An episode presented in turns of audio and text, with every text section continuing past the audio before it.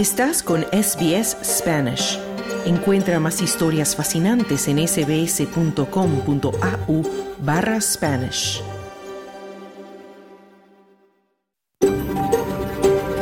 SBS, a world of difference. You're with SBS Spanish on mobile, online and on radio. Estás con SBS en español, en tu móvil, por internet, en tu radio. Hola, ¿qué tal? Muy buenas tardes y bienvenido a SBS Audio Australia en Español. Mi nombre es Esther Lozano.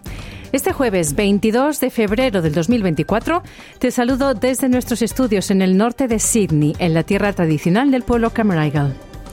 Y desde Melbourne, tierra del pueblo Orungeri, Noelia Blasco con las noticias. En SBS Spanish reconocemos la conexión continua e inquebrantable de los pueblos aborígenes y de los isleños del estrecho de Torres con sus tierras. En el programa de hoy te vamos a hablar del último veto de Estados Unidos en la Organización de las Naciones Unidas a los llamamientos de un alto el fuego inmediato en la guerra entre Israel y Hamas. Mientras tanto, la ONU ha completado una segunda misión de evacuación del hospital Nasser de Gaza. Nos iremos a Colombia porque allí también hay dificultades para la paz. El gobierno y la guerrilla del ELN han suspendido las negociaciones iniciadas en noviembre y ambos se culpan de ello. Y en otros temas más amables conversaremos con la colombiana Juana Belén Suárez, quien ha sido seleccionada entre las 30 mejores animadoras de Australia para representar a nuestro país en el Mundial de Cheerleading en Estados Unidos. Todo esto y deportes hasta las 2 de la tarde, pero primero vamos al boletín de noticias con Noelia Blasco.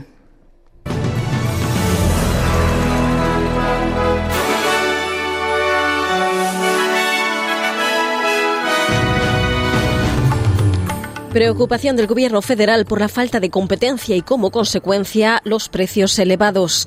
Descubren amianto en otros siete emplazamientos de Sydney. Y colapso de mina de oro en Venezuela provoca al menos 15 fallecidos y numerosos heridos. Estos son los titulares de este jueves 22 de febrero.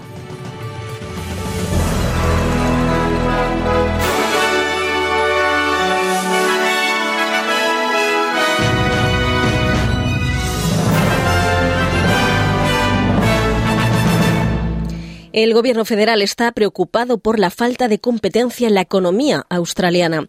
La reducción del coste de vida ha ocupado un lugar destacado en la agenda política de este año y un reciente informe encargado por el Consejo Australiano de Sindicatos concluye que la falta de competencia está provocando un aumento de la inflación.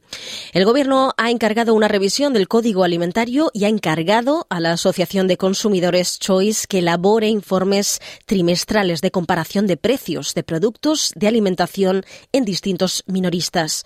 El ministro adjunto de Competencia, Organizaciones Benéficas, Hacienda y Empleo, Andrew Lay, explicó a ABC que el sector australiano de la alimentación está más concentrado que otros mercados.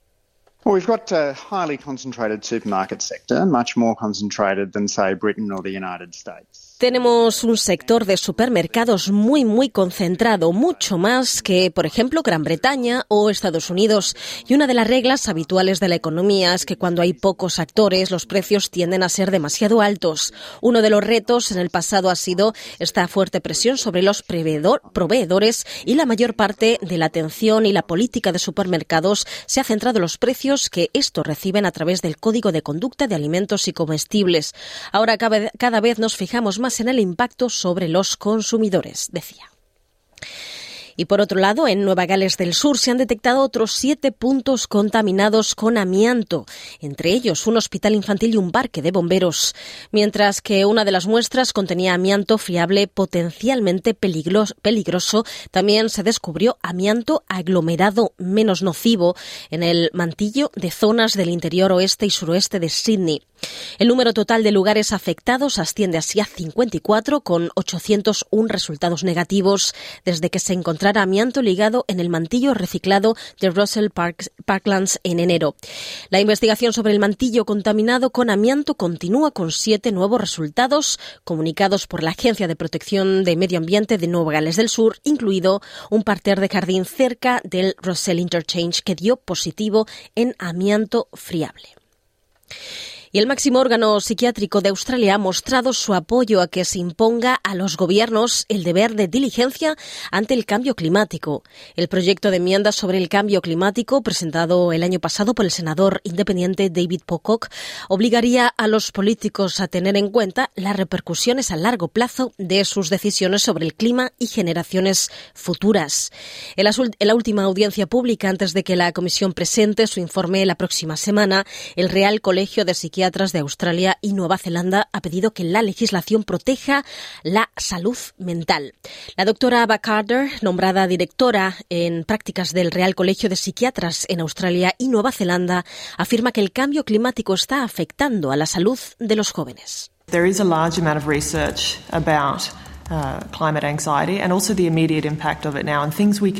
hay una gran cantidad de investigaciones sobre la ansiedad climática y también sobre el impacto inmediato y sobre las cosas que podemos hacer ahora para ayudar a nuestros jóvenes. Un 10% más de ellos acuden a urgencias cuando hace calor y el impacto en los servicios psiquiátricos o psicológicos, así como en el resto de departamentos de salud, es enorme, decía. Y por otro lado, Qantas ha anunciado que sus beneficios subyacentes cayeron un 13% en el primer semestre debido al descenso de las tarifas. La aerolínea ha comunicado que obtuvo un beneficio subyacente de 1.250 millones de dólares después de, eh, de impuestos en los que seis meses en, los seis meses hasta diciembre, lo que supone un descenso de 183 millones de dólares o del 12.8% respecto al año anterior. El beneficio fue superior a los 1.160 millones previstos por los analistas. Los ingresos aumentaron un 12.3% hasta 11.100 millones de dólares. El descenso de las tarifas redujo los ingresos, lo que recortó los beneficios de Qantas en unos 600 millones de dólares, aunque esto se vio compensado en su mayor parte por el aumento de los vuelos que incrementó los beneficios.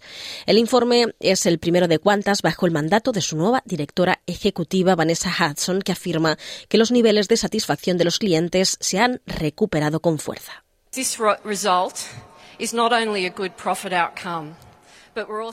Este resultado no es solo un buen resultado de beneficio, sino que también estamos empezando a ver satisfacción de los clientes en todos nuestros negocios. Y no es, si las, y no es así si las 25.000 personas que tenemos en cuantas que consiguen ese resultado cada día. Así que muchas gracias a todos ellos, decía.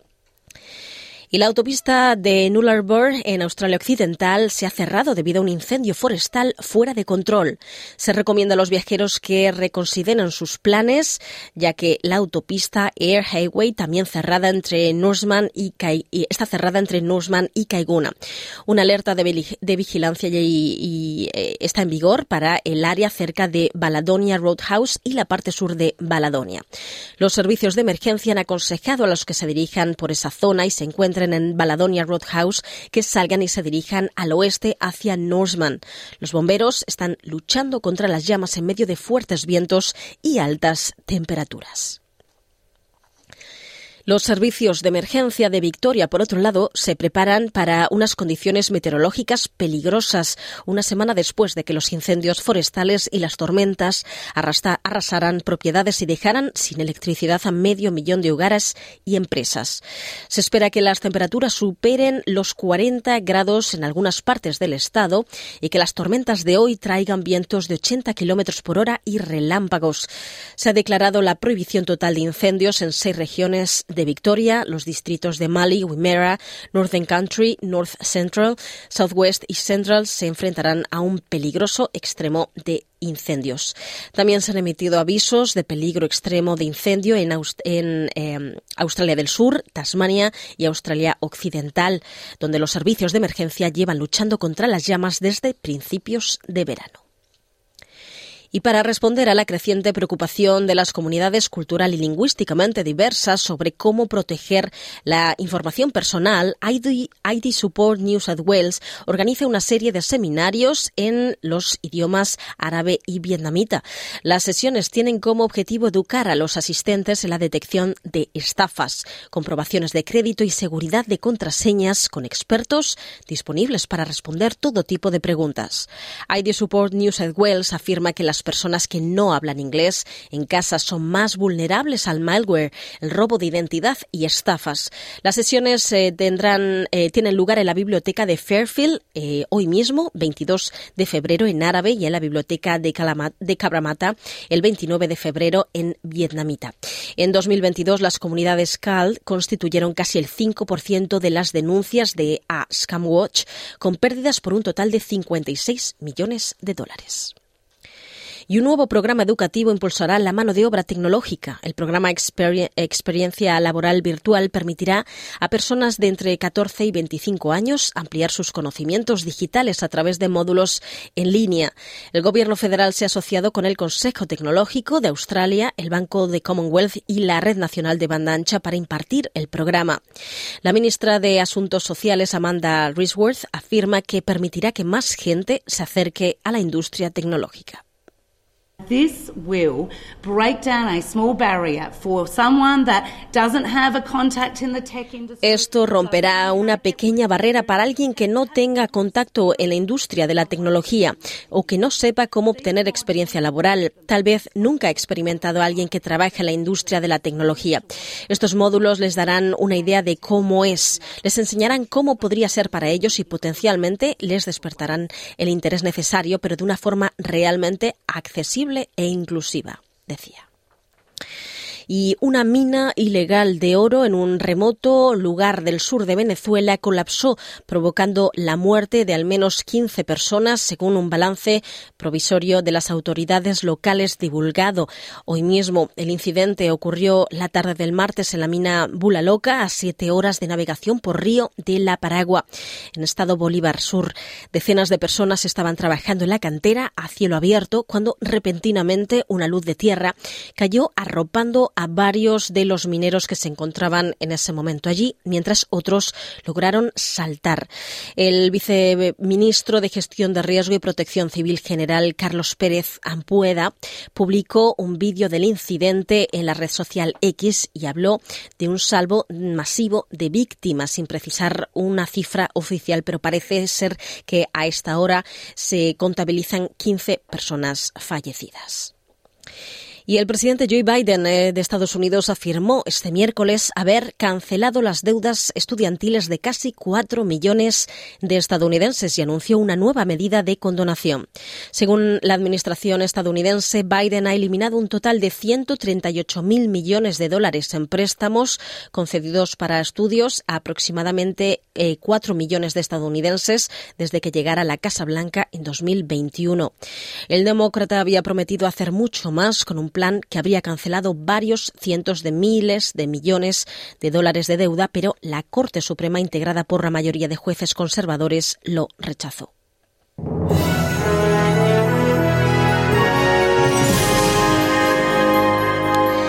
Y el pronóstico del tiempo para esta tarde son 39 grados de máxima en Perth en una tarde mayormente soleada.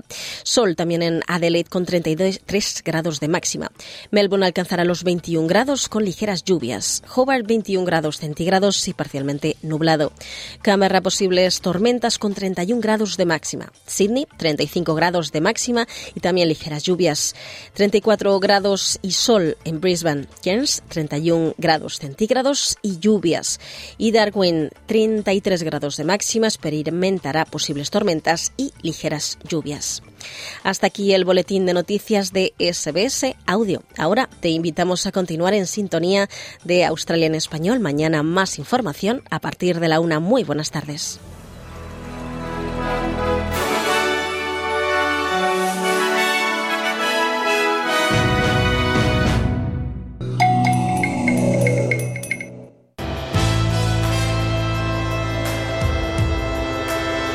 Bienvenidos. Aquí comienza SBS Audio. Australia en español. Muy buenas tardes y bienvenidos al programa de hoy. Es un gusto compartir contigo este rato de la tarde. Este jueves 22 de febrero del 2024 nos vamos a ir a Colombia para contarte cómo esta semana la guerrilla del Ejército de Liberación Nacional, el ELN, ha declarado las negociaciones de paz con el gobierno en una fase de congelamiento. Ambas partes se culpan del estancamiento. En los deportes te vamos a traer lo último de las Matildas, la Liga A de fútbol local y los torneos de tenis que están en marcha. Y te vamos a hablar también de otro tipo de deporte, algo, algo desconocido, pero que celebra pronto una esperada competición. Se trata del Mundial de Cheerleading en Estados Unidos, en el que participará, representando a Australia, la animadora colombiana Juana Suárez, seleccionada entre las 30 mejores de Australia para representar al país. Hablaremos con ella. Pero primero, Estados Unidos ha vetado los llamamientos a un alto el fuego inmediato en la guerra entre Israel y Hamas en las Naciones Unidas y varios aliados de Estados Unidos han condenado esta decisión. Esto se produce mientras la Organización Mundial de la Salud ha completado una segunda misión de evacuación del Hospital Nasser de Gaza. Soy Esther Lozano y esto es SBS Audio Australia en Español.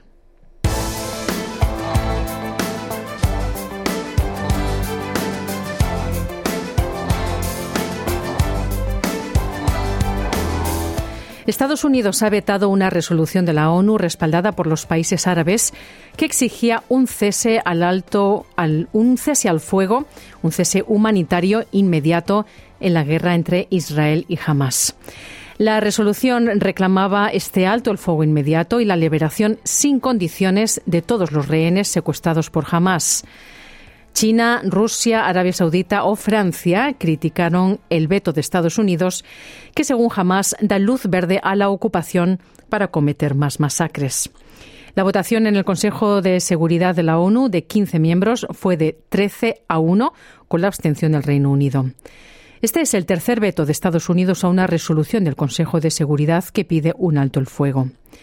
La embajadora de Estados Unidos, Linda Thomas Greenfield, dice que el gobierno de Biden vetó la resolución porque ésta puede interferir con los esfuerzos en curso de Estados Unidos para llegar a un acuerdo que también conduzca a la liberación de los rehenes tomados durante el ataque de Hamas el 7 de octubre en el sur de Israel. La escuchamos. We're not giving up. We're eager to continue working with the council on this proposal.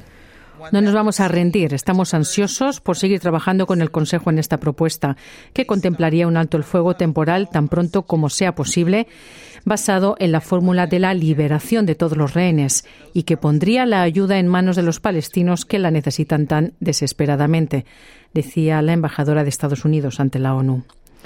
El observador permanente de Palestina ante las Naciones Unidas, Riyad Mansour, describió el veto como imprudente.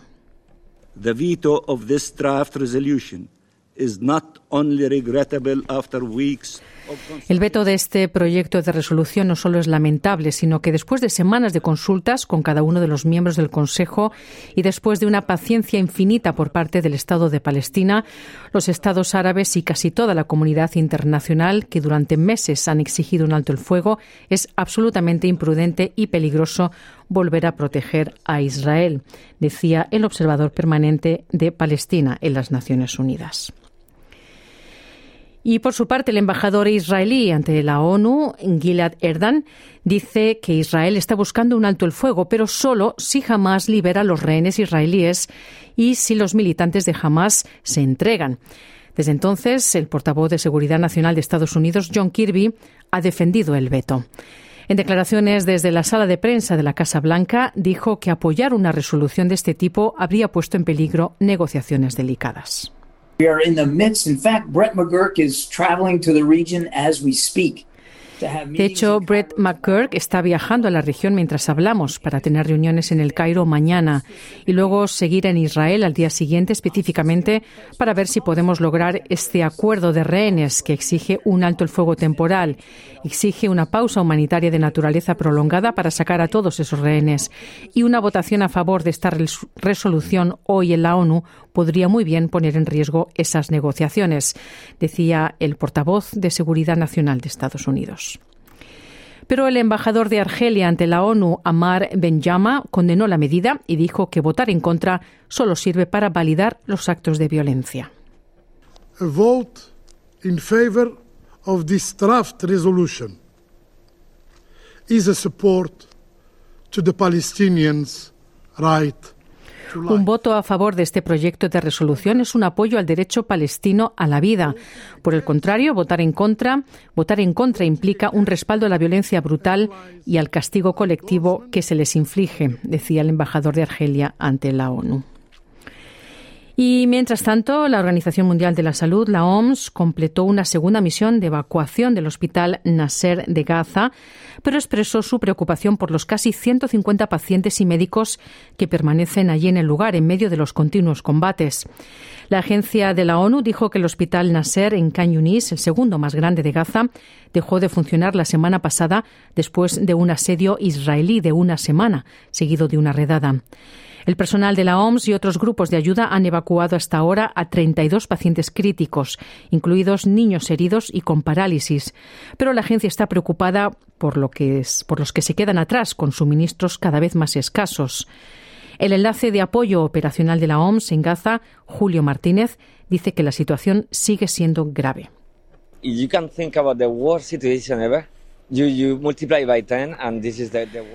Si puedes pensar en la peor situación de la historia y lo puedes multiplicar por 10, así es. Y esta es la peor situación que he visto en mi vida. Los escombros, la luz, trabajando en la oscuridad, pacientes en todas partes, decía el enlace de apoyo de operaciones de la OMS. La agencia de la ONU dice que temen por la seguridad y el bienestar de los pacientes y trabajadores que permanecen allí en el hospital. El doctor Atanasios Gargavanis, cirujano traumatólogo y oficial de emergencias de la OMS, dice que están trabajando arduamente para sacar a más personas.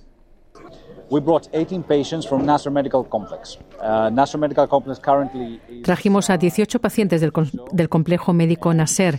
Este complejo médico se encuentra actualmente en una zona de conflicto y en este momento está sin electricidad, sin agua corriente, sin acceso a la atención adecuada decía este doctor de la OMS.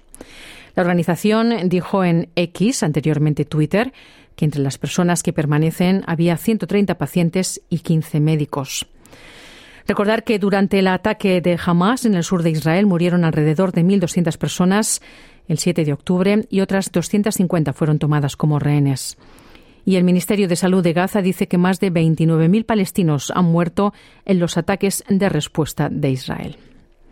Esta era una historia de Hannah Kwon para SBS News.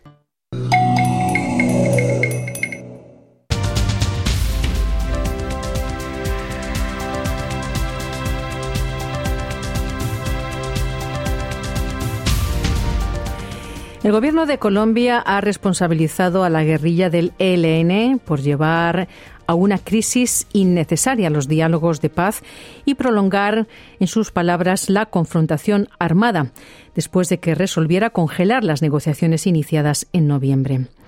El martes, la guerrilla del Ejército de Liberación Nacional, el ELN, declaró las negociaciones en una fase de congelamiento, alegando violaciones a lo pactado. Y según el Gobierno, el Ejecutivo ha cumplido a cabalidad todos sus compromisos y dice que siempre ha estado dispuesto a encontrar salidas ante las situaciones críticas y las dificultades que ha enfrentado la mesa de diálogos. Carlos Colina nos trae el siguiente informe. Las delegaciones oficiales del ELN ya sostuvieron seis ciclos de diálogo en Venezuela, México y Cuba y anunciaron que regresarán a Caracas el próximo mes de abril. Pero una serie de reveses ensombrecen el futuro de los acuerdos, como los paros armados, en los que los rebeldes ordenan a miles de personas a confinarse, el secuestro del padre del futbolista Luis Díaz del Liverpool, liberado diez días después, así como enfrentamientos con otros grupos armados. De hecho, la última arremetida violenta fue calificada por el gobierno de Gustavo Petro como una deslealtad a lo acordado cuando rige un cese del fuego hasta el próximo mes de agosto. Levantada en armas desde el año 1964, esta guerrilla tiene un pie de fuerza de unos 5.800 combatientes y una amplia red de colaboradores según inteligencia militar. En un video publicado en la red social X, Vera Grave, una de las negociadoras del gobierno, declaró que el gobierno ha cumplido hasta ahora con lo pactado. Desde el inicio en los diálogos con el EN, el gobierno ha cumplido los acuerdos que se firman dentro del criterio que lo que se acuerda se va implementando. En este sentido, en el sexto ciclo, aquellos acuerdos que se firmaron se están desarrollando y las respuestas se están dando. En las regiones Los alcaldes y gobernadores tienen iniciativas que responden a la población, a las demandas a las necesidades de cada una de sus regiones. Las reacciones y respuestas que tienen sectores o estructuras del ELN corresponden al ELN. De manera que el congelar la mesa es una crisis innecesaria en un proceso que avanza, en un proceso donde hay compromisos firmados. El, gobierno siempre ha estado dispuesto a resolver y atender las crisis que se presentan de manera positiva. El presidente Gustavo Petro apuesta por desactivar el prolongado conflicto mediante acuerdos de paz con el ELN y los disidentes de la guerrilla de las fuerzas de las FARC que rechazaron acogerse a un pacto de paz en 2016. Sobre la congelación de los diálogos, conversamos con el miembro del equipo negociador del gobierno de Colombia con el ELN, el actual senador Iván Cepeda. Bueno, hay que decir que en primer lugar es, a mi modo de ver, normal que en procesos de paz haya crisis, momentos difíciles, un proceso de paz sería impensable sin esa clase de situación. Y aquí esto indica que estamos llegando a momentos en este proceso de paz de definición y esas definiciones pues van a marcar seguramente cómo será el desenlace de esto que estamos haciendo. ahora bien, ha surgido una situación que tiene que ver con el desarrollo de los procesos de paz territorial, cómo eso marca también la situación del ELN y vamos a buscar que se resuelva eh, de la mejor forma. Se habla de una especie de congelamiento de los diálogos, pero hasta ahora, para ser francos, no está definido eso, qué significa y hasta qué punto tendrá realmente lugar porque, digamos, el proceso tiene varias dinámicas, varios espacios y algunos de ellos siguen funcionando en este momento sin ninguna clase de suspensión. Me refiero concretamente a lo que tiene que ver con los espacios de participación de la sociedad en la construcción de este proceso. Mm, bueno, este proceso, como él indica, tiene varias etapas, sin embargo la guerrilla sigue secuestrando, sigue habiendo paros armados que hace la guerrilla. Una vez, si, me permite, si me permite, no, la guerrilla se ha comprometido a no secuestrar por razones económicas y ese compromiso hasta donde hemos podido rastrear se está cumpliendo.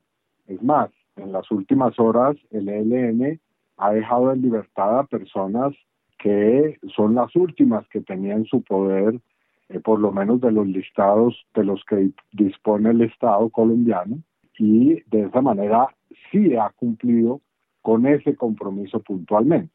Así que hay que ubicar exactamente los problemas para entender eh, realmente lo, a, a, qué estamos abocados realmente. Mm, bueno, de todas maneras, en, en términos generales, este proceso que pretende también alcanzar lo que se llama el plan de paz total del gobierno, tiene muchos cuestionamientos y también tiene dudas. Usted que también está en la mesa de, negociación, ¿Cómo se está viendo realmente el proceso? ¿Qué tan abiertos están los del ELN para realmente discutir y llegar a puntos en concreto? ¿Cree usted que sí realmente haya por lo menos una, una participación en buen, buena fe de la guerrilla? Bueno, primero que en, Colombia, que es un país que tiene un conflicto armado de tantas décadas, pensar que un proceso de paz se realiza sin oposición y sin problemas es un poco, digamos, utópico. Claro que sí hay discusiones, hay sectores que no quieren que se que no quieren que se avance en este proceso de paz, hay que decirlo claramente, y todos los días hay polémicas en torno a esto. Así que eso pues hace parte de la situación que hay en el país y desde esa perspectiva hay que también trabajar por la construcción de la paz incluso en esas circunstancias. En segundo lugar, se ha avanzado con el ELN en temas y en desarrollos de una agenda como en ningún otro proceso de paz se había logrado antes. Antes de este gobierno, el ELN había pactado una agenda que no había logrado desarrollarse en ningún punto. Durante el gobierno del expresidente Santos se pactó esa agenda, pero no se llegó a ningún acuerdo sobre el desarrollo de esa agenda que se había alcanzado. En este caso llevamos 27 acuerdos suscritos con el ELN. Se ha logrado un cese al fuego que dura, digamos, en lo que se ha pactado, podría llegar a durar un año. Se ha pactado la participación de la sociedad que va a tener desarrollos en estos meses que vienen y también medidas humanitarias que se están desarrollando. Así que si hablamos de comparaciones, de las décadas que lleva este conflicto armado es la primera vez que se avanza de una manera tan seria con el ELN y probablemente por eso también es que hay tantos ataques al proceso.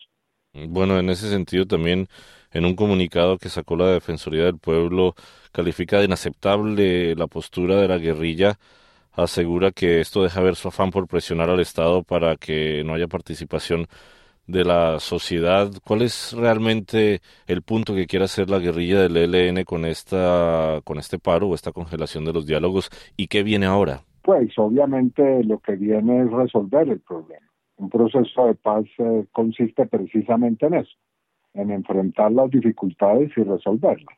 Eh, cosa en la que no ayudan eh, muchas veces actores políticos que tienen posiciones interesadas en esto. Eh, así que obviamente vamos a abocar los problemas que hay y vamos a resolverlos en los próximos días, semanas que vienen.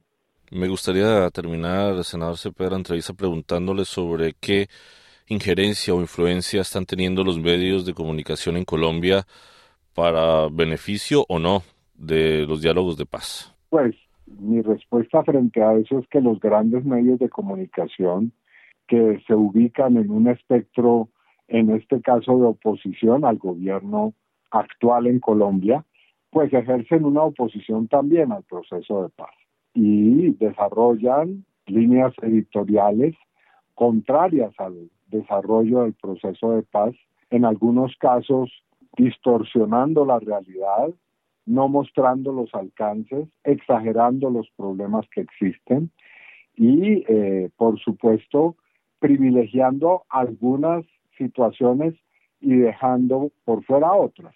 La verdad es que el proceso de paz más avanzado actualmente es el proceso con el ELN, pero es, repito, el que más ataques diariamente recibe. Senador Iván Cepeda, muchísimas gracias por haber conversado con nosotros aquí en SBS Audio. A ustedes muchas gracias. Era Carlos Colina con esa entrevista.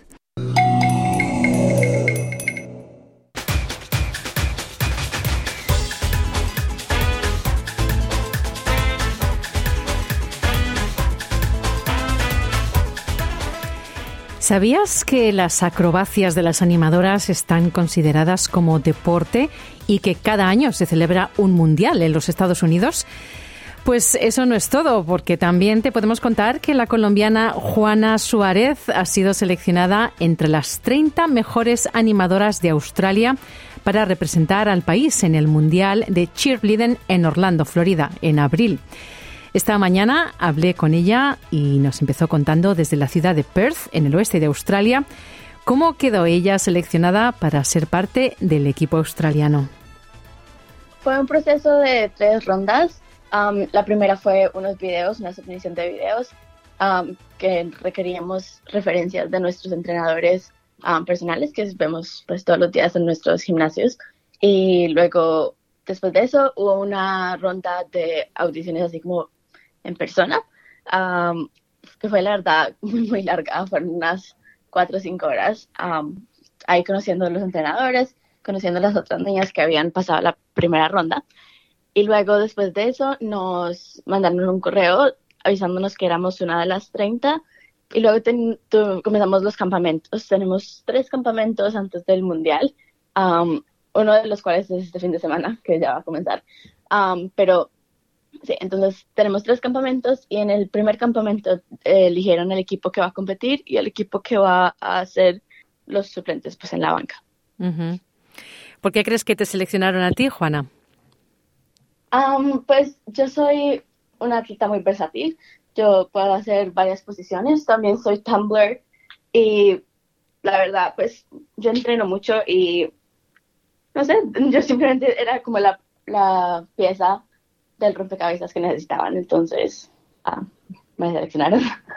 Eres además la única latina que hace parte del equipo australiano de la selección australiana para competir. Eh, eres nacida en Colombia, tus padres son colombianos y viniste aquí cuando tenías 12 años, en el 2017. ¿Cómo te hace sentir eh, esto de que seas la única latina en el equipo, a ti y a tu familia? A mis papás les parece muy, muy divertido, muy chévere, porque la verdad es una oportunidad muy, muy, muy, muy bacana. La verdad, no, no, no me había imaginado que en realidad fuera a pasar. Fue un sueño que llevábamos con mucho tiempo y pues al final sucedió y es demasiado chévere. Voy a poder representar el país que es mi hogar ahora y también en cierta parte pues puedo representar Colombia también en el Mundial. Claro. Cuéntanos, ¿cómo definirías tú, Juana, el papel de una animadora? ¿Qué es una animadora? Tenemos que hacer mortales, tumbling, como gimnasia, pero es como gimnasia mil veces más difícil. Yo hice gimnasia por mucho tiempo también y luego cambié a cheerleading y básicamente hacemos dos minutos treinta de tumbling, o sea, flips mortales, y stunting, que es cuando levantamos a las flyers y las tiramos en baskets y hacemos pirámides. Y pues sí, la verdad es, es un dos minutos treinta muy llenos de muchas actividades, mucha energía, pero es, es como, es súper impresionante ver y es súper divertido de hacer, obviamente. ¿Pero vais a los partidos, a animar partidos de verdad? No, nosotros no animamos partidos. Eh, hay dos tipos de porrismo. Se llama All Star Cheerleading, que es el que hago y es el que voy a ir al mundial. Que hacemos como una parte como de porrismo al inicio de la rutina, pero no estamos animando a ningún equipo, simplemente es como para mostrar nuestro país. Y simplemente como seguir el estereotipo sin animar a nadie, porque nosotros somos nuestro propio deporte y no necesitamos estar animando a nadie. Ok. Ahora tienes 18 años y decidiste hacerte animadora a los 13. Bueno, ya venías con ese recorrido en el mundo de la gimnasia, pero ¿qué te llevó a querer hacerte animadora? Mi familia se mudó del lugar donde estábamos entonces eh, yo necesitaba conseguir un nuevo gimnasio. Y yo tenía algunas amigas que eran porristas también, entonces decidí, pues, como no, no había encontrado ningún gimnasio de gimnasia que me gustara, decidí intentar algún gimnasio de porrismo. Y encontré uno que se volvió literalmente mi segundo hogar. Y pues el resto es historia, el resto yo la verdad paso ya tanto tiempo y la verdad sí es como mi segundo hogar y es súper, súper divertido. Cuéntanos, ¿qué es lo más duro y también lo más gratificante de ser animadora? Lo más duro es la parte mental. Obviamente uno es un deporte de equipo y uno necesita a todos sus, sus amigas y todas sus compañeras que hagan su trabajo, pero también hacer su propio trabajo y sobre todo cuando las cosas no van bien. Si uno sabe que uno fue el error que costó, digamos, el campeonato, pues eso la verdad es lo peor. Y pues obviamente uno quiere hacerlo mejor por sus entrenadoras, que ellas hacen mucho por nosotras. Entonces, cuando no logramos hacer lo que ellas esperan o lo que nosotros queremos, la verdad, yo creo que eso es lo más duro del deporte. Pero también lo más gratificador es, es justamente lo opuesto, es cuando uno sabe que todo el mundo hizo su trabajo y todo el mundo logró, pues logramos el gol que necesitábamos y logramos, um, logramos hacer que nuestras entrenadoras estuvieran contentas con nosotras. Antes me decías que entrenas 30 horas a la semana y que además eres entrenadora de otras niñas más pequeñas. Es como tener un trabajo a tiempo completo, casi, ¿no? Sí, es literalmente mi trabajo a tiempo completo. Ah, la verdad es algo que yo amo, amo con toda mi alma. Entonces, todas esas horas, la verdad, no se sienten como mucho. A mí me puede pasar un entrenamiento de cinco horas y pienso que ha pasado una hora, porque mm, como que me meto tanto en el mundo y no sé, es, es como todo, me encanta. Soy literalmente obsesionada con eso. ¿Y qué dirías que es lo más importante? Eh, ¿La fuerza física, la flexibilidad, el ritmo? yo creo que obviamente la fuerza física es muy importante, pero también depende mucho de tu posición en el equipo. Si eres una de las flyers, ah, la flexibilidad y el control del cuerpo es muy importante. y, la, si eres una de las bases, pues tener fuerza física y también también control del cuerpo y como saber trabajar en equipo con las otras bases para poder levantar la flyer. Mm, Cuando dices las bases son las chicas que os ponéis juntas para que luego se suban encima como una torre las, las de arriba, ¿verdad? Am, sí, pues ahora no, no es tanto como que se paran en nuestras espaldas y se levantan por allá, sino que se paran en nuestras manos y las tiramos y sí. Wow. somos tres abajo y somos dos bases y una que se llama el backspot, que es la de atrás. Mm. ¿Tú piensas compaginar tu carrera profesional cuando termines los estudios de enfermería con seguir siendo animadora? Sí, me encantaría, sobre todo, yo sé que eh, la, una carrera en un deporte no dura mucho, pero siendo poder seguir siendo entrenadora, yo tengo una entrenadora en particular que es muy especial para mí. Ella también ha competido en el mundial y ella también es enfermera y ella logra manejar su vida para que trabaje en la mañana y luego está toda la noche en el gimnasio y a mí me encantaría poder hacer lo mismo porque um, no es algo que me gustaría, digamos, give up anytime soon. Mm. Sin embargo, hay una edad límite, me imagino, em, porque es una actividad física muy fuerte, ¿no? Y que demanda muchísimo. ¿Hasta qué edad puede una chica ser animadora? Pues en las reglas no hay nada que diga una edad máxima. Nosotros estamos de- eh, separados por divisiones. La división, digamos, la más popular, la más común, eh, termina a los 18 años, pero hay una división que se llama la división Open, um, que es, también hay divisiones de esa en el mundial y ellos no tienen, digamos, edad máxima. Yo conozco gente que ah, tiene 30, 35 años que todavía está en el deporte. Mm. Bueno, en esta competición mundial en Florida os presentáis 21 países y competís más de 12.500 animadoras.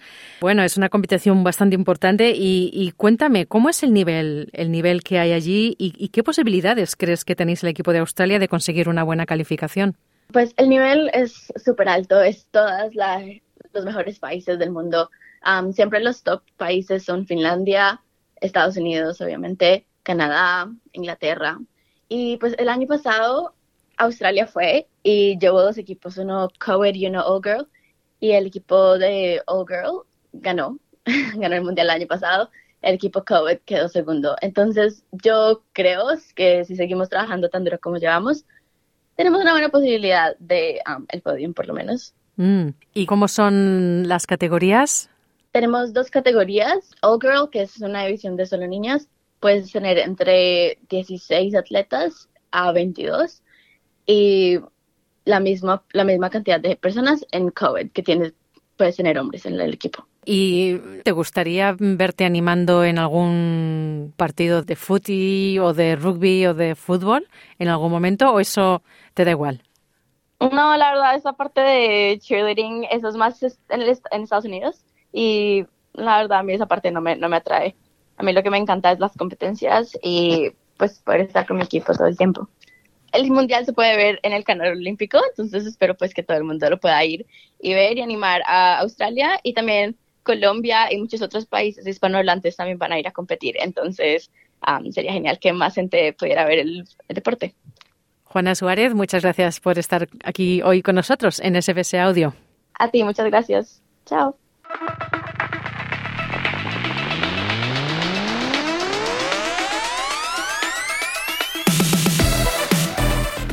En SBS Audio en español llega el tiempo ya de los deportes y ya tenemos en la línea a nuestro compañero Juan Moya. Hola Juan, buenas tardes. Buenas tardes. Vamos a empezar hablando de fútbol y de las Matildas de nuevo, porque van a viajar mañana a Uzbekistán. Allí van a jugar el primer partido clasificatorio para las Olimpiadas de París. ¿Qué podemos esperar? Bueno, hay bastante optimismo en el equipo. Las 23 jugadoras eh, convocadas por el entrenador ya están en Dubái haciendo los entrenamientos específicos, preparándose el partido. Mañana se viaja a Tashkent, el sábado es el partido, a las 2 de, la tarde en horario local en Uzbekistán y el partido es a las 8 de la noche en horario de Australia.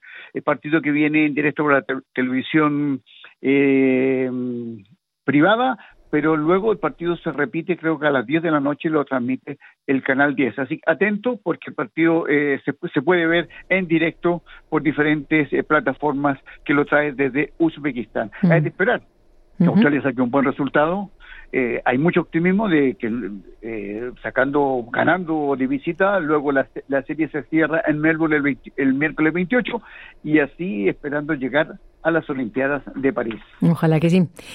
Y vamos a hablar ahora de la liga local, Liga A masculina, porque hay partidos mañana.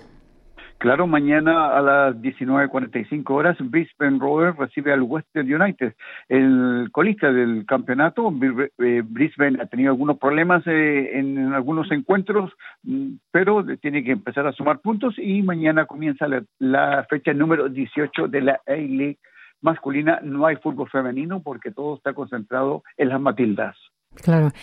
Y tenemos también resultados en Sudamérica de la Copa Libertadores. Están los partidos de ida de la fase 2. Claro, eh, Nacional de Montevideo prácticamente aseguró el paso a la tercera ronda, derrotando de visita a Puerto Cabello en, en, eh, Venezuela por dos goles a cero. Eh, Nacional de Paraguay en Defensores del Chaco en Asunción derrotó 1 a 0 a Atlético Nacional de Colombia. En la serie quedó abierta porque Atlético Nacional ahora lo recibe la próxima semana en su estadio. Y Aurora en Cochabamba, Bolivia, rescató un punto al empatar en el minuto 90 más 6 frente a Botafogo. Eh, Botafogo espera en Brasil luego el, siguiente partido para avanzar a la tercera fase. Mañana, eh, Trinidense de Paraguay frente a, El Nacional de Ecuador. Godoy Cruz de Argentina frente a Colo Colo es la primera fase de la segunda fecha de la Copa Libertadores para llegar a la zona de grupos. Muy bien. Nos vamos ahora a Europa porque ahí tenemos resultados de la Champions League. Cuéntanos. Dos partidos hubo hoy. Porto eh, derrotó 1 a 0 al Arsenal y el Nápoles empató 1 a 1 con el Barcelona. Estos son los cuartos de final, eh, partidos de ida. Por lo tanto, la serie se va a, en Londres. Eh, se cierra esta serie, eh, Arsenal recibe en Londres al Porto y el Barcelona en su estadio recibe al Napoli para eh, ver si logran llegar a los cuartos de final de la Champions League de Europa. Muy bien, dejamos ya el fútbol y nos vamos al tenis, porque tenemos noticias del abierto de Dubái, el abierto femenino. Cuéntanos. Cuartos de final, hoy, esta noche, la número uno del mundo, Iga Swiatek, se enfrenta a Queen, eh, eh Chen de mm, China, número 6 del, torneo, eh, tratando de, llegar a los a las semifinales y otro gran partido que tenemos esta noche es Coco Gauff, la número 3 del torneo y 3 del mundo, frente a Ana Kalinkaya de Rusia.